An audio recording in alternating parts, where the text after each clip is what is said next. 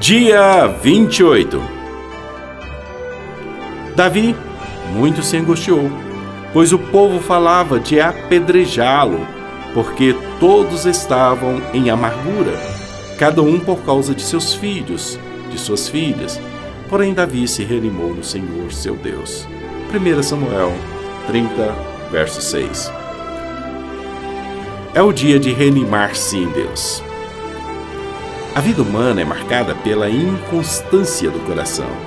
Há dias em que somos tomados pela esperança e outros marcados pela melancolia da alma. Há dias de encorajamento e dias de inquietante desmotivação.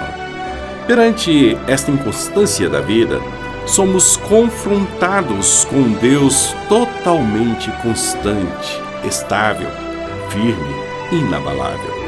A Bíblia nos apresenta Deus como o sol do meio-dia, as inabaláveis montanhas de Sião, o forte cedro do Líbano e as altas muralhas de Jerusalém.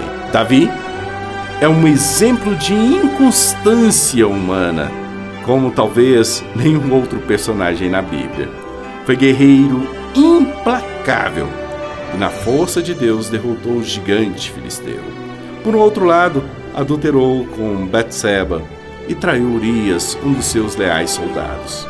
Reconstruiu Jerusalém, que passou a ser chamada Cidade de Davi, mas também magoou seus filhos e foi um desastre como pai.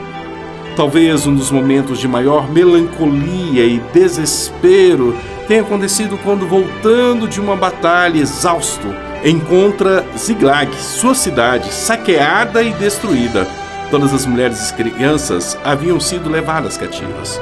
Seus homens, amargurados, falavam em apedrejá-lo, e ali Davi encontra caído, sem consolo. Mas algo inesperado acontece. E Davi se reanimou no Senhor, seu Deus. 1 Samuel 36. Esta frase revela-nos uma das mais poderosas obras de Deus na vida diária de seus filhos. Levantar-nos quando tudo parece perdido.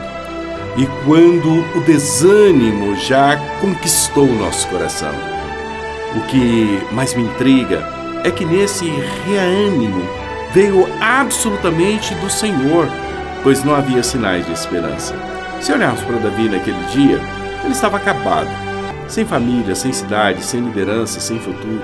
Contudo, a reação de Davi, forjada por Deus, indicou uma atitude necessária para cada um de nós esperança. Davi se reanimou em Deus, levantou-se e perseguiu os Amalequitas. Com alguns de seus homens, tomou de volta as mulheres e crianças e todo o despojo. Que Deus o reanime, fortaleça sua fé, suas emoções e a sua vida. Levante-se na força de Deus para fazer a vontade dele.